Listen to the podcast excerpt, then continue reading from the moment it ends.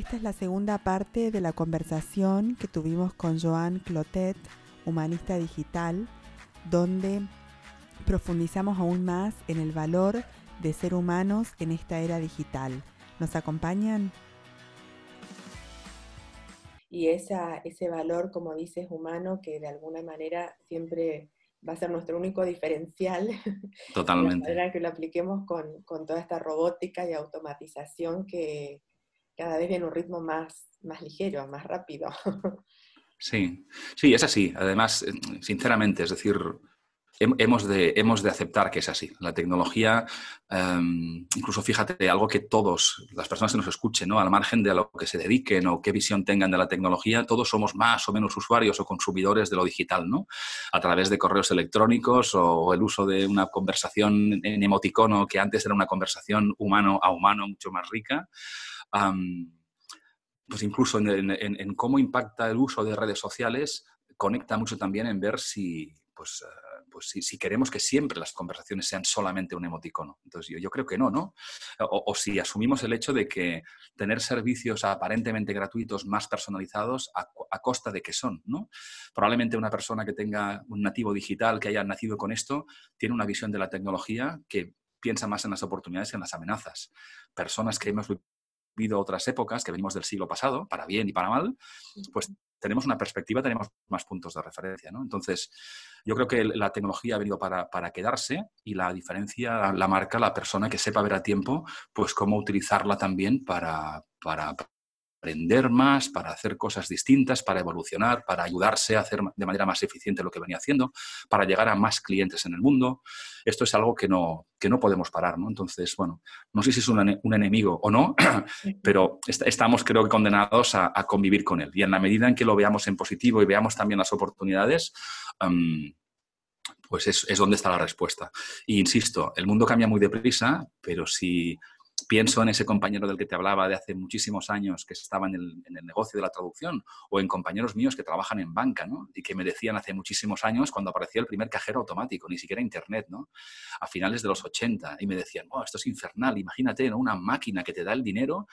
pues bueno, evidentemente el banco a fecha de hoy, pues casi 40 años después, es mucho más digital y hay otros, otros servicios ¿no? ampliados para otros tipos de clientes. ¿no? Y obviamente y por suerte sigue habiendo personas que interactúan contigo en la oficina, por teléfono o cara a cara y que aportan un diferencial.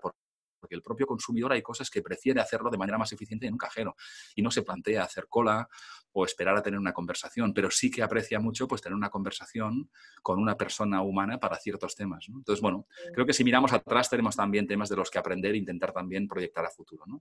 Hasta mismo por teléfono, cuando uno necesita reclamar un servicio, y por favor que me atienda un humano porque está en la máquina, en la máquina. ¿Y cuando me atiende alguien que me pueda realmente con, que me pueda comunicar? Porque eso falta que mejore, porque realmente eh, dista mucho de lo que la necesidad que el cliente o el usuario necesita en, distintos momentos, ¿no? Es un, es un, ejemplo buenísimo, Dolores, porque fíjate, el, el, call center, por ejemplo, es un caso claro en el que todos hemos sido usuarios de call center en algún momento de nuestra vida con cierta frecuencia. Y es un trabajo, además, que parte de las tareas de alguien que atiende un teléfono pues, pueden ser bastante repetitivas.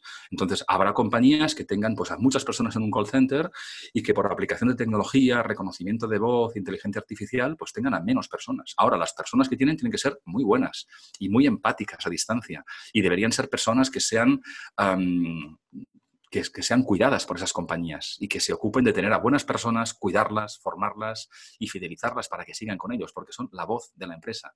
Entonces, obviamente conviven y si miran a su alrededor no lo verán porque es software, pero conviven con tecnología y a lo mejor la primera llamada o el primer filtro a lo mejor lo hace una voz sintética, pero como tú decías, Dolores, si tienes un problema o tienes una necesidad, pues te va incluso a enfadar mucho más que te atiendan a voz repetitiva y que te haga dar vueltas y perder el tiempo. Quieres a una persona humana que te escuche, que te entienda y que te diga, entiendo su problema, déjame que lo resuelva. Y eso seguirá siendo un... Entonces, bueno, es un ejemplo claro donde hay cada vez más tecnología, más presencia en inteligencia artificial, que viene para ayudar, pero que no tiene que ir en detrimento de que haya personas buenas ah, que crezcan en su trabajo, que ser un buen, un buen ah, representante, un, buen ah, empleado, en este caso de un call center, o alguien que atiende un teléfono con arte. Yo me gusta también compartir que todos los trabajos tienen arte, aunque sean aparentemente más mecánicos, y que la persona sepa verlo y crecer en esa parte más creativa y más artística marca la diferencia. Coger un teléfono ah, y ser capaz de conectar con una persona en la otra punta del mundo que no conoces de nada para ayudarla y que se sienta ayudada sin verle la cara es un arte. Y como esto, muchas más cosas. Es cierto, sí, es tal cual. Joan, entonces tu actitud o tu visión hacia este mundo del trabajo futuro, bueno, ya actual, pero tan incierto, eh, es muy positiva de alguna manera, depende de, la actitud de cada profesional o de cada persona, de cómo lo va a encarar o lo va a llevar a cabo, ¿no? Pues es así, Dolores, y, tiene que ver quizá con mi propia personalidad y también porque si, te obligas un poco a ver también las oportunidades, es más fácil pues, que actúes y que hagas cosas para que pasen cosas. Entonces yo creo que también ser capaz de entender un poco pues, qué, de bueno hay en las novedades, no solo en la tecnología, y anticiparse a lo que va a venir, te da más opciones, te da más opciones de, actuar. Es decir, em, no es lo mismo una persona que esté conduciendo un taxi, por ejemplo, y que vaya escuchando noticias y se sienta cada vez más pequeño para hacer cosas y que espere y que se queje y que pierda un montón de tiempo y energía hasta que ya no haya opción y que le digan, bueno, pues esto, la tecnología está aquí, no le necesitamos, tiene mucho tiempo por delante, todos tenemos mucho tiempo por delante, o al menos es mi convicción, y tiempo significa años para entender cómo podemos hacer mejor lo que venimos haciendo, cómo evolucionará también con, tecnología o cómo podemos cambiar gradualmente de profesión poniendo en valor aquello en lo que somos buenos. A lo mejor nos hemos ganado la vida muchos años poniendo, digamos, nuestros conocimientos y habilidades en un campo determinado y, no somos solamente eso, lo que te decía al principio. Eh, yo he cambiado tres, tres, veces de profesión de manera, no sé si muy radical, porque cada vez siento que soy más yo, pero empecé como consultor, luego estuve como director de sistemas de información, luego en recursos humanos y ahora soy freelance. Y soy un freelance convencido, porque creo que, que puedo sumar mis, mi, mi, vocación, mi propósito y mis capacidades en favor de las personas en una serie de campos que conectan con lo que estamos hablando tú y yo. ¿no? Entonces podemos cambiar de profesión, pero si nos damos cuenta a tiempo y si tomamos decisiones y, y que tienen que ver con anticiparnos, formarnos y atrevernos, ¿no? atrevernos a, probar, porque con 16 años cuesta más que te atrevas y quizá con más años nos cuesta más nos hacemos más conservadores y tenemos pues eh, familia, hipotecas, y eso también nos, nos quita un poco de libertad, por decisión propia, pero nos quita libertad. Pero mi convicción, y además lo tengo muy probado durante muchos años con muchas personas, es que todos somos mucho más capaces de hacer eh, cosas eh, de las que hacemos actualmente y que están más limitadas, entre comillas, a, lo que hacemos a fecha de hoy. El trabajo cambiará, ha cambiado toda la vida y cambiará todavía más, y ser capaz de verlo a tiempo y anticiparnos y actuar y hacerlo en positivo para poder dar nuestra mejor versión a esa versión futurismos, yo creo que es perfectamente posible. Sí, mi hijo más grande termina el, el, colegio, el colegio secundario este año y también el tema de la elección, de la carrera, de qué va a estudiar, de qué va a hacer. Y antes, cuando yo estaba en la misma situación de él, era, bueno, a ver, ¿qué carrera eh, tiene mejor futuro, mejor posibilidades de que me vaya bien? Y ahora es, elegí lo que vos quieras y que si lo querés, vas a ser bueno y vas a poder vivir de eso. Antes era, no, cantante, no, ¿cómo vas? te vas a morir de hambre. ¿Cómo cambió eso, no? Porque mis abuelos, de antes que te decían, no, esa profesión, mm, no, es muy difícil. Totalmente, Dolores. Totalmente.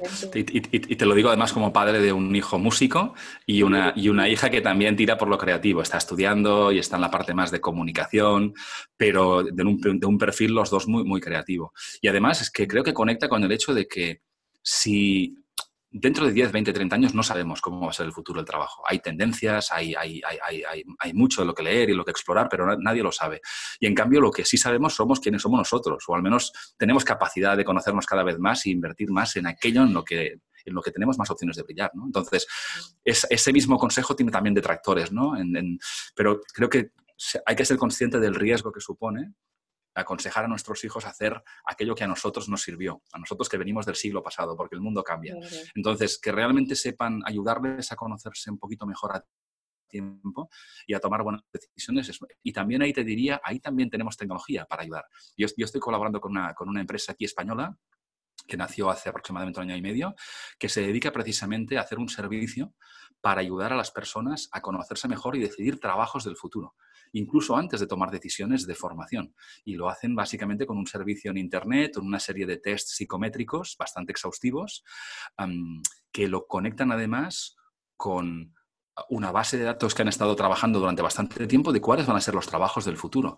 Y a la persona que hace, que contrata ese servicio, lo que tiene es un informe bastante completo con todas sus habilidades y que le sugieren o le recomiendan que 10 trabajos del futuro creen que por su perfil psicológico, y, e intelectual, emocional, tiene más números de tener más opciones de futuro. Y además a cada uno de esos trabajos le asocian un itinerario formativo. Y te puedes imaginar no suele ser, tú serías un buen abogado, estudia derecho. Las relaciones no son uno a uno, es decir, los trabajos combinan habilidades técnicas, funcionales, humanísticas y la formación también es presencial, en este caso en España, y digital en el mundo. Y ese tipo de cosas también son buenos ejemplos de tecnología que viene también para ayudarnos a, tomar mejores decisiones, a conocernos mejor.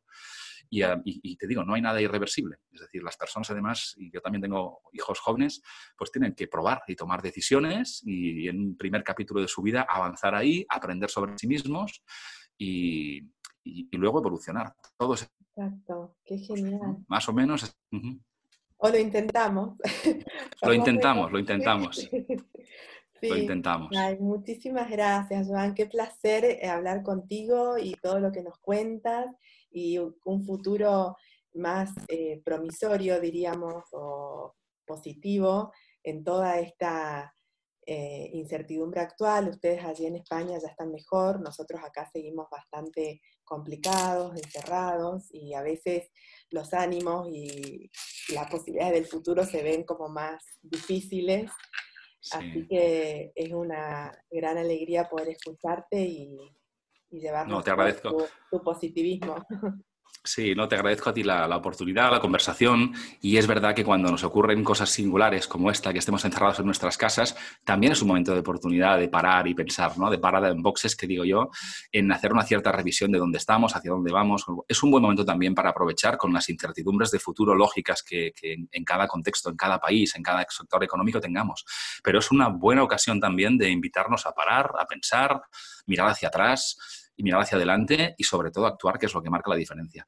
Así que nada, agradecerte la conversación e invitar a todo el mundo que nos escuche a pensar también en positivo porque ahí es donde está la, ahí es donde está la oportunidad también. Exacto, Joan, y todas las personas que aún quizás por ahí no, no te conozcan mucho, quieran saber más de ti, eh, tienes, eres muy activo en Twitter, en LinkedIn.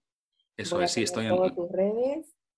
Eso es, estoy en las redes sociales e intento compartir también pues, lo, que, lo que aprendo y conectar con personas para aprender todos juntos. Y, bueno, a través de mi web, de mi web en joanclotet.com, pues accederán también a, los contenidos, a mi presencia en redes y bueno, me gusta también conversar sobre estos temas y todo aquello que conecte con personas y tecnología y ese binomio de futuro que es, que es combinar las dos capacidades para tener una vida más, más, más plena también. Exacto. Te agradecemos muchísimo, Joan, y bueno, Dios quiera que en 5 o 10 años, o no sé, el, futuro cuánto será, nos volvamos a reunir, o en forma presencial o virtual, y nos sigas contando a ver cómo sigue este humanista digital en el nuevo mundo. Pues será un placer, Dolores. Nos le seguiremos viendo con pantalla de por medio de momento, pero será un placer siempre conversar contigo, como, como siempre en estos años, a través de las redes, con pantalla de por medio y algún día, quién sabe, pues nos damos un abrazo también. Seguro. Muchísimas gracias, Joan. Gracias a ti.